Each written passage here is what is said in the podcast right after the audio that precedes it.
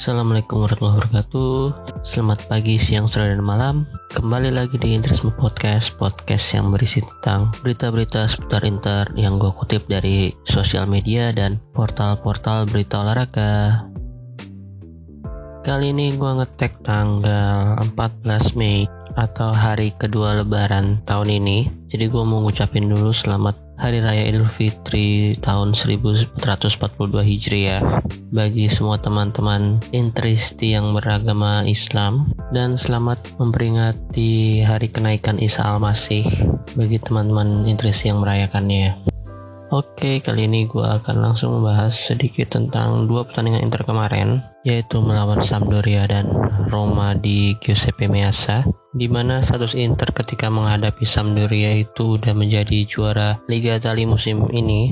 Dan Claudio Ranieri beserta tim dengan besar hati memutuskan untuk memberikan guard of honor untuk para pemain-pemain Inter. Big respect untuk Opa Ranieri dan para pemain-pemain Inter yang ada di squad Sampdoria kemarin yaitu ada Kandreva dan Keta Balde. Kelihatan banget Kandreva ini berdiri di bagian paling depan dan hampir menyelami semua teman-temannya terutama ke pemain-pemain yang udah bermain lama bersama Kandreva di Inter Milan. Kemudian juga ada Keta Balde yang tampak sangat excited dan cukup akrab ke pemain-pemain Inter. Oh ya untuk Kandreva juga sebenarnya kan status dia masih pemain pinjaman ya, pemain Inter yang dipinjamkan ke Sampdoria musim ini.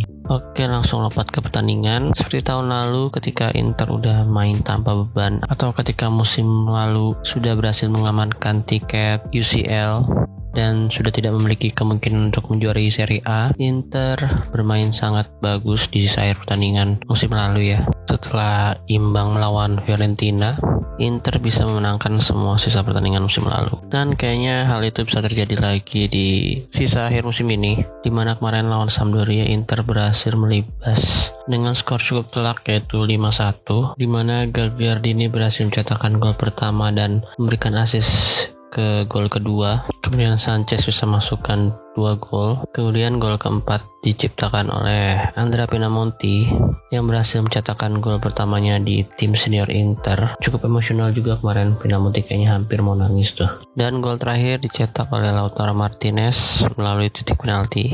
Setelah tendangan keras Barella dari luar kotak penalti mengenai tangan lawan di kotak penalti. Untuk statistik shoot on target Inter cuma 7. Berarti hanya dua yang gagal menjadi gol. Sedangkan shoot on target Sampdoria 3 oh ya golnya Sampdoria juga cukup ngeselin ya. Handanovic salah mengantisipasi bola pelan dari Kandreva. Dan kayaknya bola juga udah hampir melewatin garis gawang ya. Cuman Keta Balde memastikan itu menjadi gol setelah menendang bola rebound dengan keras. Kemudian untuk shoot off target sama-sama tiga baik Inter maupun Sampdoria. Cornernya banyakkan Sampdoria nih malah. 8 banding 2 ball possession possession Inter cukup menguasai pertandingan. Walaupun tidak terlalu unggul jauh secara possession hanya 55 banding 45 persen Oh iya, akhirnya di pertandingan ini kita bisa melihat Handanovic di bangku cadangan. Setelah di halftime, Conte memasukkan Ionut Radu untuk menggantikan Handanovic. Dan ini juga merupakan pertandingan pertama Radu di Inter musim ini. Setelah sekitar lima tahun ya karena sebelumnya Radu sudah pernah debut di tim senior Inter. Musim 2015-2016 di pertandingan terakhir melawan Sassuolo yang berakhir dengan kekalahan Inter dengan skor 3-1 saat itu Radu diberi kesempatan oleh Roberto Mancini untuk bermain selama 18 menit. Dan akhirnya ketika melawan Sampdoria Conte mempercayakan Radu untuk main di babak kedua selama 45 menit full. Berarti di squad senior Inter saat ini hanya Daniel Padelli yang belum bermain satu kali pun di semua ajang kompetisi. Kalau di pertandingan Sampdoria kemarin, Radu belum terlalu kelihatan ya. Karena nggak banyak juga peluang Sampdoria yang mengancam gawang Inter. Tapi kayaknya untuk antisipasi bola crossing, kemarin Radu udah cukup bagus ya. Nah, kemudian langsung aja lanjut ke pertandingan Inter lawan Roma, di mana kali ini Radu dipercaya menjadi starter dan bermain selama 90 menit. Hasilnya juga nggak mengecewakan, karena Radu hanya kebobolan satu gol dari situasi one on one yang kayaknya sih udah 70% harusnya gol sih kalau dari jarak sedekat itu. Walaupun bolanya nggak mengarah terlalu pojok atau lebih mengarah ke arah Radu tapi dia gagal untuk mengantisipasinya. Walaupun kayaknya sempat kesentuh dikit ya bolanya. Dan kemarin juga Radu dikawal oleh Skriniar, Ranocchia dan D'Ambrosio. Mungkin Radu bisa clean sheet bahkan di kemarin kalau backnya menggunakan back utama yaitu Skriniar, The Fridge dan Bastoni. Makanya nih gue bermain penasaran gimana kalau si Radu main bareng Skriniar, The Fridge dan Bastoni di pertandingan melawan Juventus besok. Semoga aja itu bisa direalisasikan oleh Conte ya. Kalau dari build up play, Radu juga udah mulai nyaman dan berani untuk mendelay bola. Nggak langsung nendang bolanya jauh ke depan. Karena tipe kiper yang dibutuhkan oleh Conte itu selain bisa menjaga gawang dengan baik tapi Conte juga butuh kiper yang bisa mengatur serangan dari bawah atau dari sisi pertahanan Inter. Kalau secara statistik kemarin Inter hanya sedikit unggul di Roma bahkan di beberapa aspek Roma bisa unggul. Untuk shots on target sama-sama 5 terus off targetnya 6 banding 9 Roma lebih banyak. Cornernya juga 5 banding 8 Roma lebih banyak. Ball position tipis-tipis 51 banding 49% untuk gol pertama Inter diciptakan oleh Marcelo Brozovic setelah menerima umpan cutback dari Matteo Darmian. Brozovic bisa melancarkan tembakan mendatar ke sisi kiri Fuzato dan itu menjadi gol kedua Brozovic di Serie A musim ini. Kemudian untuk gol kedua dicetakkan oleh Matias Vecino setelah menerima operan pendek dari Lukaku. Gol juga berawal dari skema counter attack yang cukup baik dan Lukaku juga tidak egois untuk langsung menang sendiri ke arah gawang. Dia melihat ada Matias Vecino yang datang dari second line dan gol tersebut menjadi gol pertama Matias Vecino musim ini ya setelah dia berkutat dengan cederanya dan baru bermain di Giornata ke-28 kalau nggak salah ya kemarin ya. Dan gue juga cukup senang dia bisa cetak gol lagi. Semoga itu bisa meningkatkan mentalitas dan kepercayaan dirinya. Pertandingan lawan Roma kemarin juga jadi kedua kalinya Vecino menjadi starter musim ini Kemudian Roma membalas dari gol Mkhitaryan setelah memanfaatkan celah di antara D'Ambrosio dan Ranocchia kemarin. Lalu gol ketiga Inter dicetakkan di menit-menit akhir, menit 90 plus 1 kalau nggak salah. Oleh Romelu Lukaku, lagi-lagi dari skema counter attack yang sangat baik, berawal dari corner Roma yang bisa diantisipasi oleh pemain Inter Inter, kemudian Pinamonti bisa mengambil bola, dioper ke Barella dan Barella langsung memberikan terupas ke depan di mana Hakimi udah berlari sangat kencang dan bisa mendapatkan bolanya. Dia dribble ke depan dan hampir menghadapi situasi one on one dengan kiper, tapi dia lebih memilih untuk mengoper Lukaku di sebelah kanannya sehingga Lukaku bisa mencetakkan gol ke-22-nya di Serie A musim ini dan Hakimi mencatatkan asis ketujuhnya di Serie A musim ini. Oh iya di pertandingan melawan lawan Roma kemarin Inter akhirnya bisa menggunakan jersey keempatnya. Jersey yang bercorak atau bermotif random seperti jersey bulu tangkis atau di sepeda akhirnya diizinkan oleh pihak Serie A untuk dipakai di pertandingan resmi. Ya kalau gua sih masih kurang serak ngelihatnya kalau dipakai di lapangan kalau dipakai untuk latihan atau untuk event-event tertentu emang bagus itu beda dari jersey-jersey lainnya. Cuman kalau untuk pertandingan kayaknya agak terlalu rame. Beda dengan jersey 2 tahun lalu yang mess up juga dari beberapa jersey home inter beberapa tahun ke belakang. Itu gue suka banget dan emang cocok untuk jersey tandingan dan man of the match pertandingan kemarin menurut gue sih udah pasti Lukaku dengan satu gol dan satu asisnya di pertandingan lawan Roma kemarin ada sedikit insiden yang cukup menghebohkan dan sebenarnya itu udah hampir jadi gorengan media Italia atau media-media Indonesia juga. Di mana Lautaro Martinez yang baru masuk di menit 35 menggantikan Alexis Sanchez yang cedera. Pada menit ke 75 Conte menggantikannya dengan Andrea Pinamonti dan hal itu memancing emosi Lautaro yang mungkin ingin membuktikan dan mencetak gol di pertandingan kemarin. Dia meluapkan emosinya dengan menendang botol di bench kemarin. Dan setelah itu Conte langsung marah-marahin dengan kalimat yang intinya nyuruh dia diem dan gak ngoceh dan mengingatkan Lautaro kalau dirinya belum jadi superstar dan jangan merasa jadi superstar juga di tim dan gue cukup senang juga Conte berani untuk mengambil tindakan tegas ke pemain-pemain walaupun pemain itu merupakan main kunci Inter musim ini juga kan. Jadi dia nggak pandang bulu siapa aja yang mau merusak ritme atau mood tim. Dan setelah Lautaro nendang botol itu dia duduk. Kemudian dihampiri oleh Gabriel Oriali untuk ditenangkan. Dan Samir Handanovic juga berusaha untuk menenangkannya. Tapi dia malah mengelengos nyari air mungkin aus juga bisa ngomel-ngomel ya oh ya selain itu akhirnya kita juga bisa tahu kenapa Brozovic memilih untuk membuat tato bom di lehernya. Mungkin tujuannya untuk melakukan selebrasi kayak kemarin ya dia selebrasi narik bom dari lehernya terus melakukan gestur kayak ngebuka granatnya kemudian lempar bomnya dan tutup kuping bersama Stefano Sensi dan Nicolo Barella kemarin. Emang epic pemain satu ini.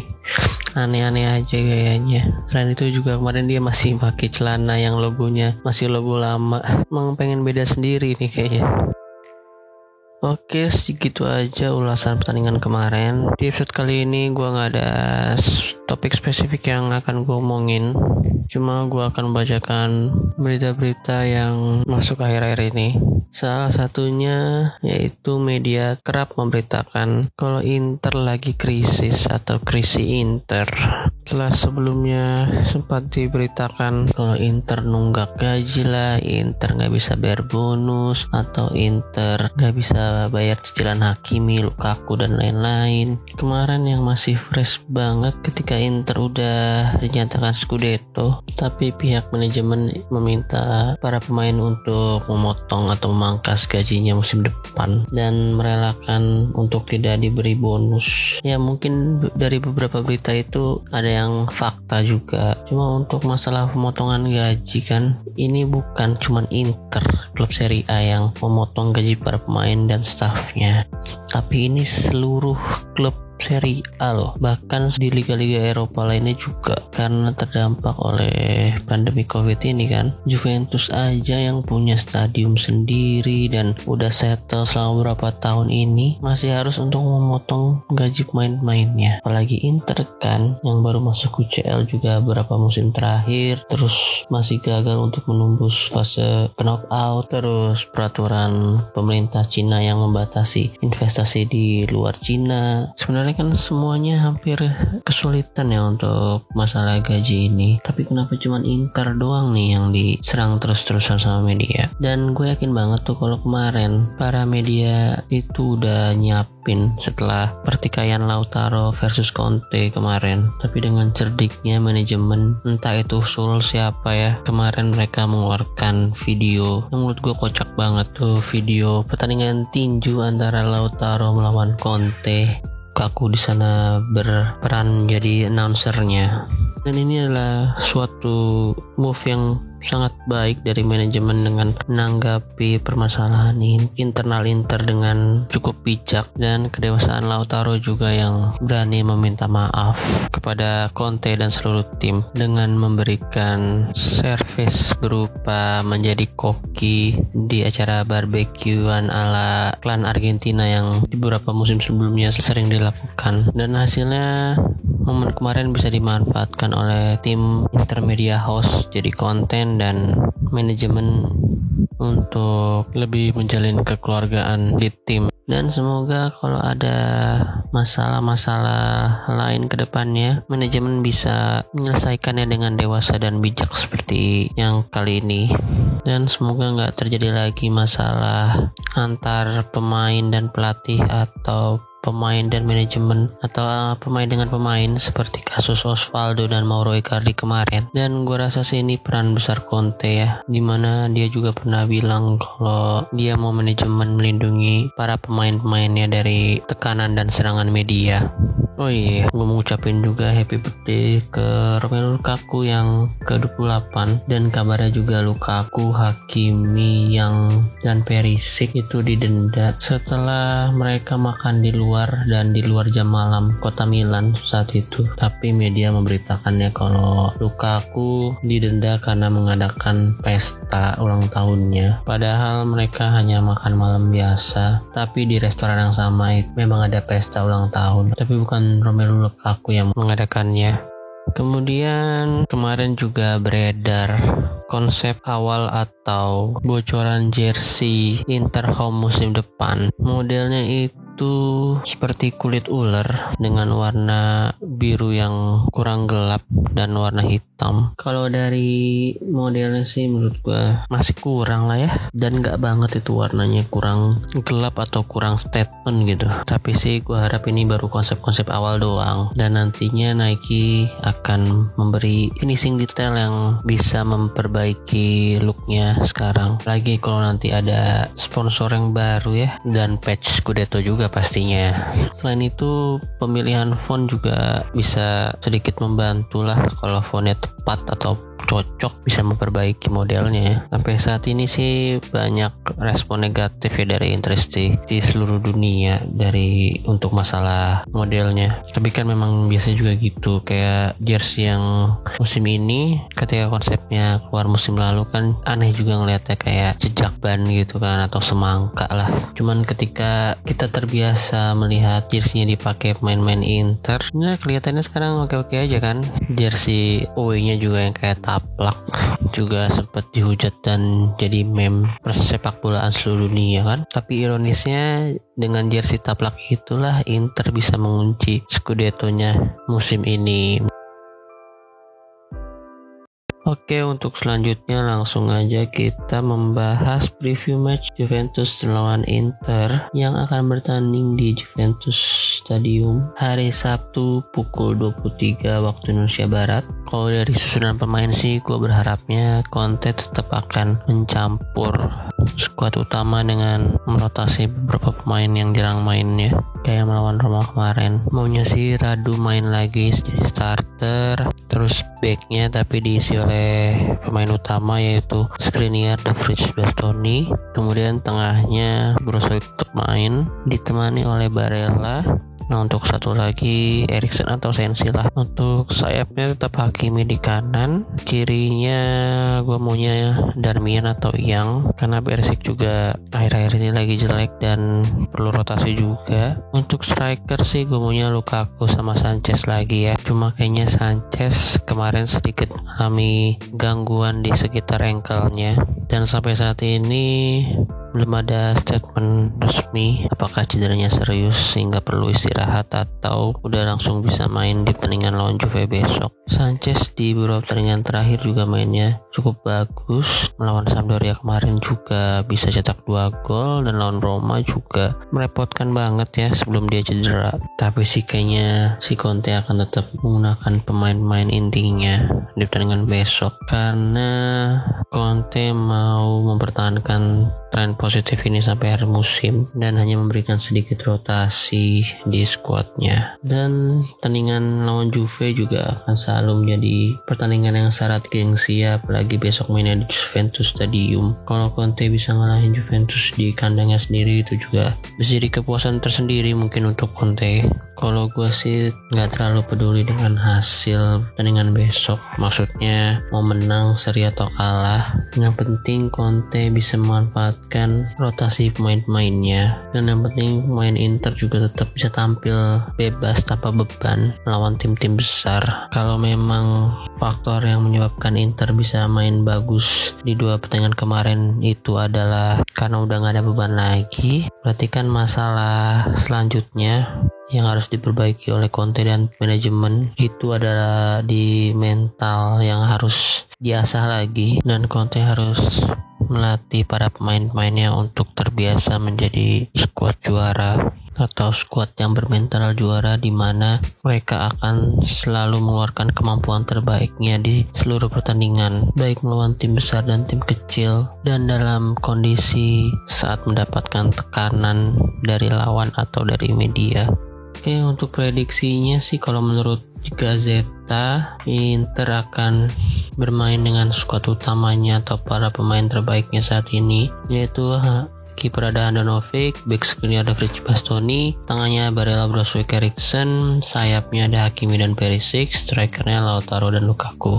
Sedangkan di Juventus, Pirlo akan memainkan Sesni, terus backnya ada Danilo, Delit, Cielini dan Alexandro. Di tengah ada Cuadrado, Arthur Rabiot dan Chiesa. Duet strikernya ada di dan Ronaldo. Oh yang ngomong-ngomong Pirlo kemarin dia di wawancara dan kayaknya sih dia ngasih kode-kode kalau besok Juventus akan memberikan guard of honor juga pada pemain-pemain Inter kalau sampai Pirlo dan Juve mau memberikan God of Honor gua sih cukup salut dengan keputusan mereka. Apalagi kayaknya situasi tim Juve juga lagi nggak baik-baik banget. Setelah kemarin juga diancam eh terancam akan diberi sanksi oleh Serie A dan didegradasi atau nggak boleh melanjutkan atau nggak bisa main di Serie A untuk beberapa musim ke depan karena sampai saat ini Juventus, Madrid dan Barcelona belum memutuskan untuk keluar dari proyek ISL-nya. Kalau untuk Roma kemarin sih emang kayaknya mereka belum bisa menghargai perjuangan tim yang bisa merentuhkan hegemoni Juventus dalam 9 tahun terakhir ini. Untuk prediksi sih pastinya Juve akan sangat mendominasi pertandingan besok karena mereka sangat membutuhkan kemenangan untuk bisa memastikan langkahnya ke UCL musim depan. Padahal kalau menang dan lolos UCL musim depan pun belum tentu mereka akan bermain karena kan masih ada ganjalan karena project ESL-nya. Cuman pasti ya mereka tetap akan berjuang untuk finish di posisi empat besar. Apalagi setelah kemarin kalah telak dari Milan 3-0, pasti mereka ingin bangkit. Cuman besok gua harap Inter akan bermain defense dengan rapih dan melakukan counter attack yang cukup efektif ya. Kayak seperti biasanya di beberapa pertandingan terakhir. Jadi prediksi skor untuk pertandingan besok adalah 0-2 atau 1-2 lah untuk keunggulan Inter. 0-2 aja lah, pede aja. Novik bisa clean lagi di Juventus Stadium. Kayak di leg kedua semifinal Copa kemarin Inter bisa nahan 0-0 di Juventus Stadium. Untuk gol prediksi gua sih kayaknya Perisik deh kalau dia dimainin di menit awal. Gol pertama Perisik di menit ya 30-an lah 32 terus Juventus uh, ngurung pertahanan Inter tuh. Terus sampai menit ke 80-an terus sudah hampir mau full time dia all attack. Situasi corner atau tendangan bebas. Kemudian kena counter deh tuh dari Lukaku Barella Hakimi. Terus gol kedua yang cetak Hakimi deh kayaknya. Di menit-menit akhir Oke, sekian gitu aja prediksi gua. Sekali lagi gua mau ngucapin selamat Hari Raya Idul Fitri, minal aidin wal faidin. Mohon maaf lahir dan batin. Tolong dimaafkan kalau ada kesalahan kalimat atau kata atau bahkan ada sedikit kesalahan informasi yang gue berikan selama ini. Terus terima kasih untuk kalian semua yang udah mau dengerin hingga menit kesekian. Tolong di follow akun sosial medianya. Di Twitter ada di Interisme Media, di Instagram ada di Intrisme Podcast. Kemudian boleh di subscribe juga akun Spotify-nya dan bagiin ke semua teman-teman Intristi kalian dengan meng-share-nya di IG Story dan mention ke Intrisme Podcast. Kemudian kalau ada dari kalian yang mau ngasih saran, masukan dan mungkin tema yang ingin dibawakan, boleh langsung melalui DM atau komen atau reply kalau di akun Twitter. Oke, sekali lagi terima Terima kasih. Arrivederci. Forza Inter.